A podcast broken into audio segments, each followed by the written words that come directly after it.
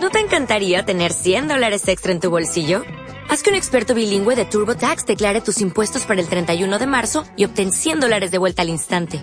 Porque no importa cuáles hayan sido tus logros del año pasado, TurboTax hace que cuenten. Obtén 100 dólares de vuelta y tus impuestos con 100% de precisión. Solo con Intuit TurboTax. Debes declarar para el 31 de marzo. Crédito solo aplicable al costo de la presentación federal con TurboTax Full Service. Oferta sujeta a cambios o cancelación en cualquier momento. Como todas las tardes, nosotros tratamos de recorrer parte de la provincia, parte de nuestro país, bueno, trayendo obviamente información, sabiendo qué está ocurriendo allí y, y lo ideal es poder eh, compartir esto con todos ustedes. ¿Se acuerdan que nosotros íbamos por diferentes municipios? En la primera ola y llegó el momento de hacer lo que nunca pensamos que lo íbamos a tener que hacer en la segunda ola también. ¿eh? En este caso eh, los voy a invitar a ir al interior de la provincia de Buenos Aires. Está en línea eh, el intendente del partido de, Santana, de San Antonio de Areco. Le damos la bienvenida a Santiago. Muy buenas tardes, Francisco Rato. ¿Cómo estás? Hola, ¿qué tal Cisela? ¿Qué tal Santiago? ¿Cómo están ustedes? ¿Cómo estás? Le contamos a los oyentes que Francisco Rato es ingeniero agrónomo, doctor en ciencias agropecuarias, docente, investigador de la UBA y UNSADA, intendente de San Antonio de Areco. Vamos a empezar por una noticia que nos llamó la atención, con Gisela dice, el hospital que de día logró reducir la internación y la mortalidad por COVID. contanos, Francisco, ¿qué medidas tomaron sanitarias para restar los positivos y, por cierto, los factores que podían sufrir complicaciones y los convocaron para un tratamiento ambulatorio. ¿Qué es lo que hicieron allí en Areco? Bien, eh, el hospital, nosotros, antes que nada, como para ponerlos un poco en contexto, el sistema de salud en San Antonio de Areco es uno solo y es municipal. Acá no hay efectores de nación, de provincia y tampoco hay privados. O sea, todo lo que tenemos es eh, manejado por el municipio. Nosotros hemos desarrollado a lo largo de toda la pandemia, eh, si nos comparamos con el principio, donde estábamos prácticamente en tinieblas, no sabíamos nada, eh, se ha generado muchísima información y muchísimas alternativas de tratamiento que hemos ido evaluando y probando en San Antonio de Areco con afortunadamente muy buenos resultados. Nosotros tenemos divididos los pacientes de COVID en cuatro, eh, vendría a ser en cuatro categorías diferentes y lo que comentaba la nota del diario de ayer del hospital de día es una de esas categorías. Básicamente nosotros abordamos nuestra estrategia con un testeo masivo. Nosotros tenemos que saber en forma permanente dónde estamos parados y dónde hay posibles brotes. Para eso desarrollamos la primera estrategia que era testear en pools, es decir, acá testeamos de a cuatro o cinco muestras juntas de cuatro pacientes diferentes se mezclan esas muestras, se hace un pool. Si ese pool da positivo, se testea por separado para ver quién es el positivo, puede ser uno o puede ser más. Si no, si toda esa muestra da negativo, con una sola PCR ya descartamos cinco pacientes. Eso nos ha amplificado el poder de testeo. Y siempre salimos a buscar. Francisco, perdón, porque acá me, estás eh, me estás invitando a que te, a que te pregunte. bueno. Esa, esa estrategia que ustedes eh, pusieron en práctica, eh, de, ¿de dónde la sacaron? O sea, ¿cómo, se les ocurrió o, está en los libros? Porque nosotros desconocemos todo lo que tenga que ver con la salud, estamos aprendiendo ahora.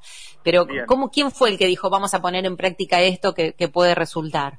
Nosotros eh, trabajamos con investigadores en nuestro equipo eh, de la salud en San Antonio de Areco y esos investigadores están vinculados a otras organizaciones que se dedican mucho a la investigación eh, y nosotros suscribimos un convenio con la Fundación Mundo Sano y con el Hospital de Clínicas y a los investigadores del Hospital de Clínicas les pareció que podía funcionar. Lo probamos, después yo me enteré tarde de que éramos el primer municipio que lo hacía en Argentina. Experiencias similares se habían hecho en Alemania y en Israel previamente. Después, lógicamente, yo considero, yo soy investigador y considero que el conocimiento debe compartirse. Después se fue adoptando eh, en otras localidades. ¿No? Y, nos pone muy contentos haber podido generar alguna solución. Nosotros esto fue muy claro, desde el principio decidimos qué camino íbamos a tomar y cómo íbamos a enfrentar la pandemia, si íbamos a esperar que otros nos provean de las soluciones o si nosotros íbamos a formar parte de ese proceso de hacer aportes de conocimiento y por supuesto de mm. posibles soluciones. Eso fue una decisión, si se quiere, técnico-política del primer minuto de la pandemia. Y así hemos logrado eh, algunas cuantas cosas. Pero bueno, el, testeo masivo es la clave, saber dónde estamos parados. Y nosotros cuando llega un sintomático al hospital, eh, no solo que vamos por el sintomático, sino que tratamos de rodearlo, es decir, sus contactos estrechos, y con esto me refiero a sus familiares convivientes y sus compañeros de trabajo o personas que por alguna circunstancia estuvieron cercanos. Por más Francisco, Francisco, me interesa también contar a los oyentes que ustedes también siguieron una técnica, aparte del test rápido, de seguir a los pacientes que se podían complicar por la edad, otras enfermedades, diabetes, cardiopatías, obesidad, de esto que hemos tanto oído hablar en los medios y, a los a los especialistas, pero ustedes realmente lo hicieron. Ahí estoy yendo. Eh, es decir, nuestro principal objetivo podría ser que el paciente no llegue a terapia. Para eso hay que agarrarlo lo más temprano posible, porque hay pacientes que por ahí están bien hoy, pero con algunos estudios, o sea, tomografía y un par de estudios más, sabemos que pueden complicarse en cinco días. Entonces, ese paciente, si lo abordamos cuando está, digamos, en perfecto estado aparente, la respuesta a los tratamientos, que pueden ser suero equino hiperinmune, plasma de convaleciente, eh, ruxorritinil eh, y otras medicaciones más, que son nombres medio complicados, eh, dan mucho más resultado en un estado temprano, pero siempre y cuando vos tengas un diagnóstico temprano, no sirve de nada que venga con siete días de síntomas. Entonces, forzando una buena estrategia de cobertura de testeos, nos permite identificar rápidamente qué paciente puede llegar a complicarse en cinco días, ¿no? Más mm. cuando hay edad, cuando hay factores de riesgo como puede ser obesidad, diabetes eh, o alguna otra complicación. Entonces, el primer, la primera categoría de pacientes de esas de las cuatro que yo le hablé es el paciente que lo transita en su casa, que puede ser sintomático o no, y no tiene factores de riesgo y se arregla con paracetamol. A ese paciente lo vamos siguiendo todos los días, desde el hospital. Bien. Bien. Y eh, estamos hablando con el, con el intendente de San Antonio de Areco, para quienes recién se suman con Francisco Rato. Eh, intendente, ¿y ¿Qué cantidad de personas hay en este momento con COVID detectadas? En este momento tenemos 186 eh, casos activos según la placa de ayer, la de hoy todavía no la, no la hemos publicado. Entonces, siguiendo con ¿Y qué, qué, cantidad tiene eh, de población San Antonio de Areco? 29.000 personas más o menos. Ah, ¿Y, ¿Y cuántos necesitaron llegar a quedar internados o a tener asistencia mecánica respiratoria? Muy pocos. Hasta el año pasado teníamos una tasa prácticamente nula de, internación en terapia. Eh, ahora empezamos a usar un poco más la terapia porque la segunda ola es mucho más pronunciada, digamos. Eh, pero el año pasado lo habíamos usado solo una cama 16 días, una cosa así. Era prácticamente nulo el uso de terapia. Ahora vemos unas variantes un poco más agresivas y están llegando están llegando pacientes. Eh, la segunda categoría es el hospital de día. Significa que son pacientes que necesitan asistencia de control, necesitan medirse sus parámetros vitales en forma diaria y necesita administrarse medicación vía oral o vía endovenosa. Entonces el paciente está en su casa, se dirige hacia el hospital, se lo llevan hacia el hospital, es una sala aparte, hospital de día es una sala, o sea, no es un hospital aparte, que no se vincula con el hospital en general. Es una sala que hemos terminado de construir ahora, antes se hacía en otro lugar. A partir de ahí el paciente se le controlan todos los parámetros, se le administra la medicación, vuelve a su casa y sigue con el seguimiento telefónico. Hemos tenido, esto nos ha evitado colapsar el hospital, o sea, nos ha evitado una gran ocupación de camas. Siempre el hospital, ya les decía, es el único que tenemos, o sea, no tenemos plan B en ese sentido. Entonces, eso es lo que así funciona y así se llama el hospital de día, que nos permite tener en este momento 50 pacientes en, en, tratamiento que van y vienen todos los días al hospital. Obviamente no lo hacen ni en transporte público, nada, todo esto se hace en situación muy controlada, con mucha colaboración del propio personal del hospital y de la propia familia de las personas. Entonces, de esta forma eh, hemos tenido grandes avances. Si el cuadro se puede llegar a complicar, sí, ha sucedido y que necesiten asistencia respiratoria. Entonces, esa es la tercera categoría de pacientes que ya queda internado en el piso de clínica médica, digamos, en la parte de COVID, el sector COVID. Pisos no tenemos porque, bueno, es una forma de decir, es un hospital de una sola planta. Entonces, ahí sí, el paciente queda internado con asistencia respiratoria, con bigotera, digamos, eh, o con casco helmet, que son esos cascos eh, transparentes. Y, bueno, y la cuarta categoría es terapia, que es lo que tratamos de evitar por todos los medios, porque sabemos que muchas veces los cuadros de terapia son irreversibles. Cuando hablamos de, terapia, ¿de cuántas camas eh, estamos hablando? No, o, sea, ¿cuál es la disponibilidad de camas, mejor dicho, que tienen ustedes? Nosotros ahora, eh, nosotros tenemos cuatro camas de terapia iniciales y armamos cinco más, o sea, duplicamos y un poquito más la capacidad de terapia. En un principio donde todo el mundo, incluso nosotros, estábamos preocupados por los respiradores. Después entendimos que llegar al respirador prácticamente es un cuadro muy difícil de revertir y la clave estaba no solo en el diagnóstico, sino del tratamiento previo. Previo, sí, bueno, tal cual. al principio no se sabía. Hoy estamos mm. con una ocupación alta, como todo el mundo, estamos llegando, eh, digamos, no tenemos, no somos un hospital de 100 camas de terapia, tenemos 9 en total. Eh, entonces, eh, hoy entre, entre COVID y no COVID, estamos en un 75-80% eh, de ocupación de, de esas camas. La verdad es que evitamos por todos los medios, por eso controlamos tanto. Nosotros, eh, si nos comparamos con, con región sanitaria, con provincia y con nación, la, nosotros tenemos una letalidad, o sea, la, la, letalidad de la nación eh, es más o menos 2,6 eh, por ciento y nosotros estamos en Santiago de Areco en 0,9. Mm. Fue muy exitoso desde ese punto de vista. Y la mortalidad, que cada 10.000 habitantes, que es más o menos 16 eh, cada 10.000 habitantes, nosotros estamos en 7,5, lo que sería aproximadamente la mitad. Y si lo comparamos con otros municipios, quiero decirlo, estamos hablando con Francisco Rato, intendente de San Antonio de Areco, nos está contando cuáles fueron sus políticas, sus decisiones sanitarias. Si lo comparamos con otros municipios vecinos que integran la región sanitaria, es del 2,7 y la provincia de Buenos Aires y el 2,6 los municipios vecinos. Él tiene el 0,9. Y de, de, esto me viene una pregunta, ¿no? En los últimos días hemos tenido a la Argentina enfrentada por una decisión, por otra. ¿Alguien te consultó de la, ya sea de la nación o de la provincia, y te llamó y te dijo, Francisco, ¿cómo lo lograste? No, la realidad que no. Eh, nosotros siempre pusimos a disposición de, sobre todo municipios cercanos, eh, por una cuestión de, si se quiere, de vecindad y cercanía. Nosotros tenemos municipios muy cercanos acá. Eh, no, no, recibimos consultas de, de, la provincia y de la nación al respecto. Eh, yo creo que sí hemos logrado algunas cosas que son muy destacables. Nosotros, en, yo remarco mucho el tema del testeo. Nosotros testeábamos, más allá del personal de salud, todas las semanas, testeábamos personal de seguridad, personal de desarrollo social, que es una secretaría que trabaja muy en paralelo con salud y también nos metimos en algunos rubros comerciales, como por ejemplo cajeras de supermercado, que se entiende que tiene una exposición muy fuerte.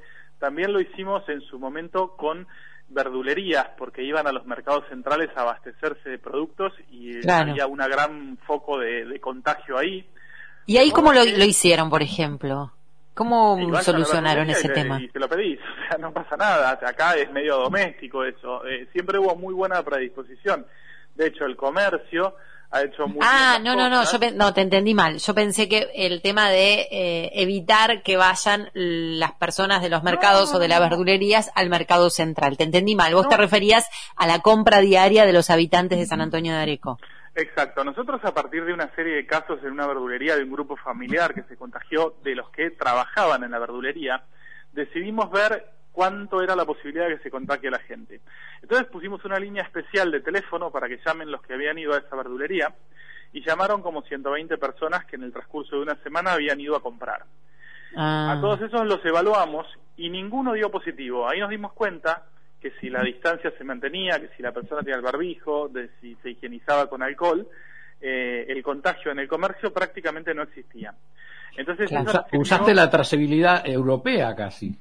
Y sí, sí, pero bueno, yo no, es no es tan difícil hacerlo acá, o sea, la gente por ahí tiene dimensión de Lamba o, de, o de la capital y acá es, muy doméstica la cuestión, es, eh, es más fácil, se puede. No, no, no te tires a menos, Francisco, no te tires a menos. Estamos haciendo un mimo, pero la verdad hablamos con muchísimos intendentes y con muchísima gente y la preocupación es enorme. Entonces, la verdad, escuchar tu experiencia es, es, es muy sana y es, es buena, más en un momento donde tenemos el país como te decía antes, no te quiero meter en política, pero con, totalmente confrontado, ¿no?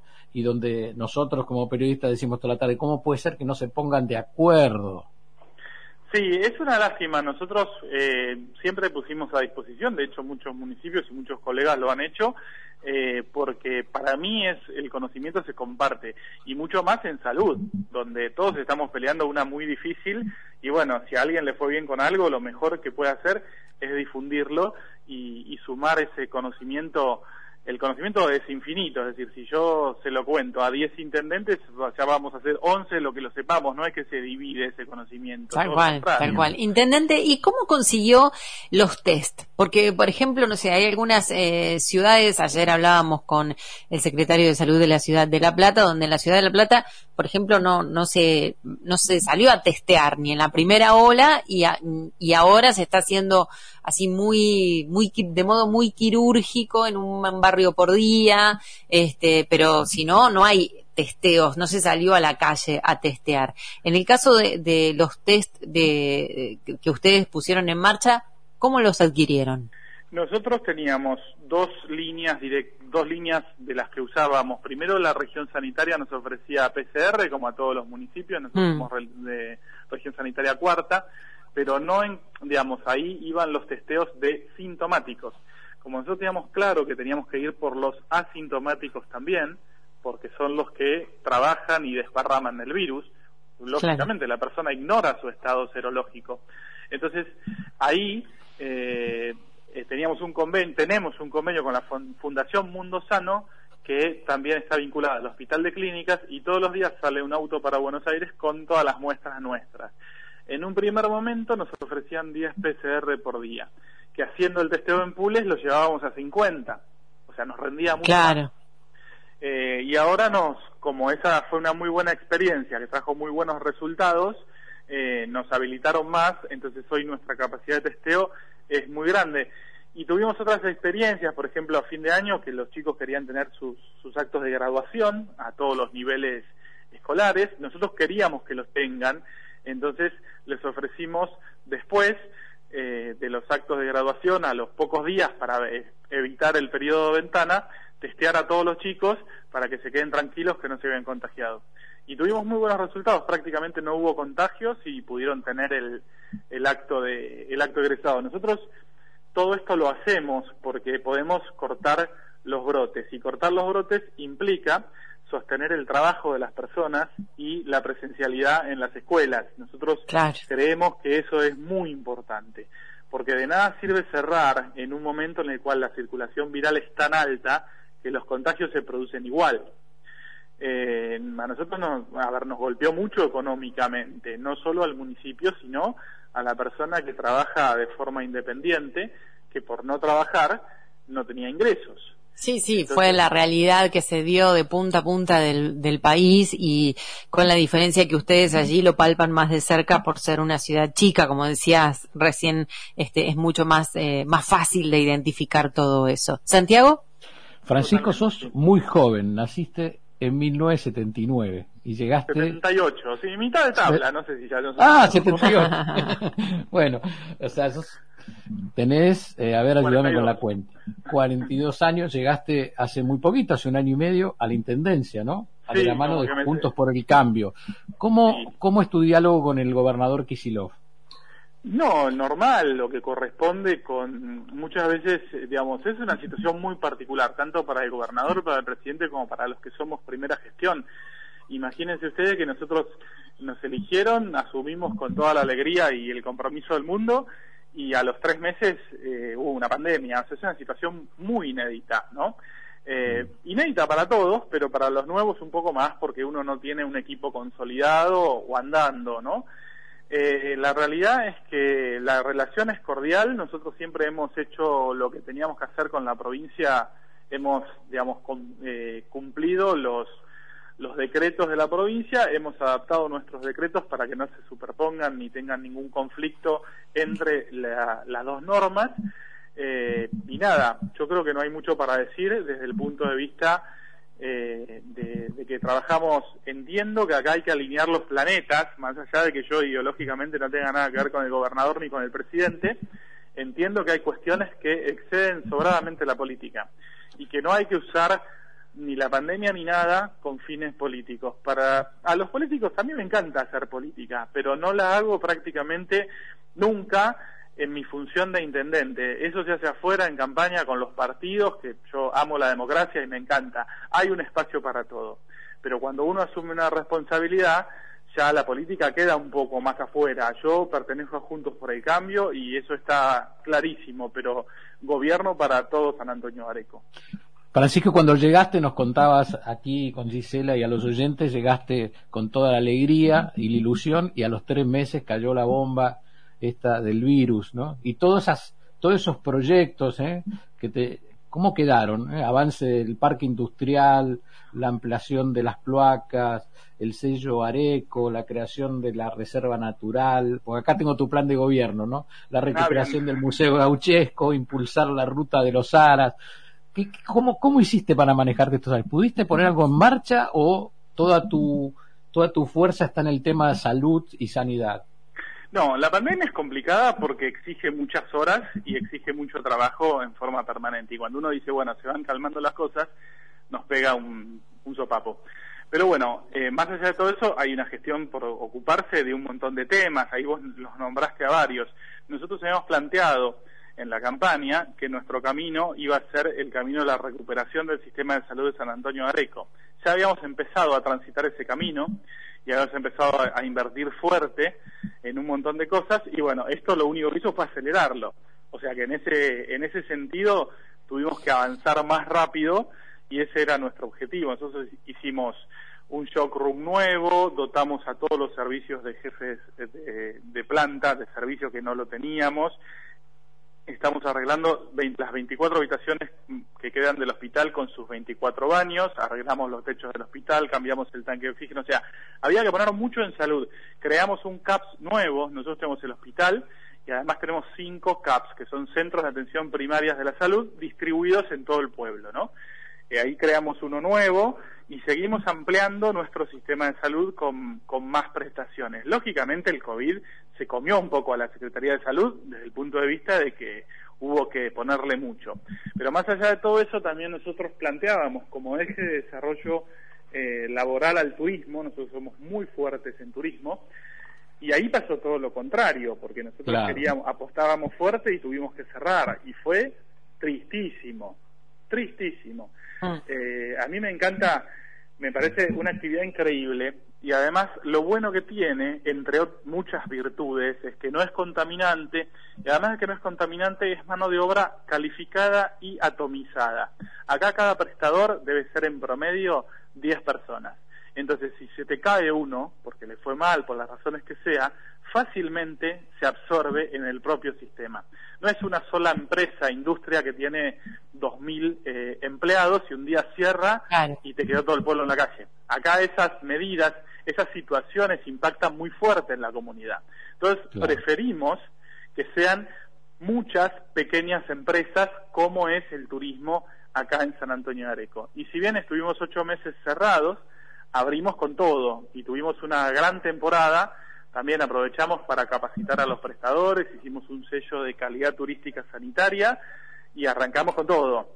Eh, y bueno, algunas cosas que os contabas, estamos remodelando todo el Museo Huiraldes, que es nuestra nave insignia, digamos, es el Museo Parque Criollo y Museo Gauchesco Ricardo Huiraldes, está en plena remodelación para poder abrir como se merece un gran museo, es un monumento histórico nacional, En el Parque Criollo Bueno, mira, eh, eh, te digo, estoy pensando mientras te estoy escuchando, estás haciendo lo que hicimos todos durante la pandemia el año pasado, durante la cuarentena, porque eh, pero está buenísimo esto que estás contando, porque todos, mucho o poco, tratamos de hacer algo en la casa. Vos trataste de hacer algo en tu casa. Y sí, que no quedaba otra. No quedaba otra. Y, está, está genial que se pueda hacer así para que el, día que nos abran la puerta del todo y podamos sacarnos el barbijo y disfrutar de todo lo que se pudo hacer, lo disfrutamos como, lo podamos disfrutar como, como nos merecemos, me parece todos y la gente de Areco también. Me quedó algo pendiente eh, que quizás lo dijiste y a mí se me escapó. El tema clases, ¿cómo lo resolvieron ahí en, en Areco?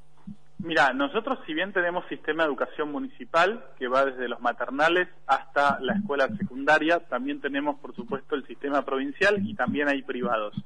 Eso se maneja eh, todo desde el Ministerio de Educación de la, de la Dirección General de Cultura y Educación de la provincia. O sea, el sistema educativo, por más de que tenga formatos diferentes, todo se rige por el mismo ministerio. No es que acá es independiente y nosotros podemos decir sí o no y por ahora, estando en fase 4, sostenemos la presencialidad. Y también lo pedimos, o sea, nosotros queremos, estamos seguros, pero además, como para que ustedes hagan un cuadro de situación, no es lo mismo, hay grandes ventajas acá. Primero que no son tantos los alumnos y segundo que acá no hay transporte público. La gente va a su escuela o caminando o en bici o en moto o en auto, lo que tenga pero no es que se tienen que subir a un colectivo que está lleno de gente, ni mucho menos. Entonces, esas son grandes ventajas de ciudades pequeñas, que se puede circular eh, de ninguna manera eh, con mucha gente, digamos, o sea, no hay, no hay transporte público, solamente hay una línea de colectivo que va a las localidades de Dugan y Villalía y tampoco es masiva. Entonces, para nosotros es muy importante. Nosotros vimos el deterioro de los chicos, eh, digamos, si bien tuvieron clase, eso está claro, no es lo mismo la presencialidad que la virtualidad. Los chicos tienen que estar en la escuela. Entonces, tenemos todo para, imagínate, todo el tema de los testeos y todo eso está disponible para cualquier colegio que lo necesite eh, desde el minuto cero. Simplemente nos llaman y nosotros intervenimos.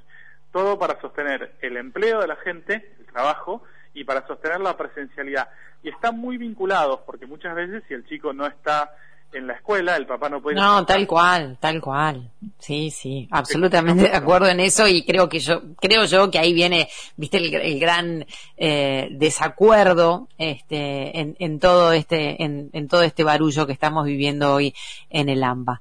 Te agradecemos muchísimo haber estado con nosotros en este vuelo de regreso. Esto comenzó por la cantidad de casos, cómo lo habían podido controlar ustedes hasta el momento. Estamos hablando de 29.114 habitantes en San Antonio de Areco, 186 contagios en este momento y lo más importante de todo, bueno, es que han podido controlar la cantidad de personas eh, que llegaron a, las terapias, a la terapia intensiva, eh, tratar de, evitar ese paso. En, realidad el llamado fue por eso y terminamos hablando de todo. Así que te agradecemos muchísimo haber estado con nosotros. Bueno, muchas gracias a ustedes, eh, gracias por, por la oportunidad de charlar y a disposición para lo que necesiten. Muchas gracias. Francisco Rato, Intendente Municipal de San Antonio de Areco. O'Reilly Auto Parts puede ayudarte a encontrar un taller mecánico cerca de ti. Para más información, llama a tu tienda O'Reilly Auto Parts o visita oreillyauto.com.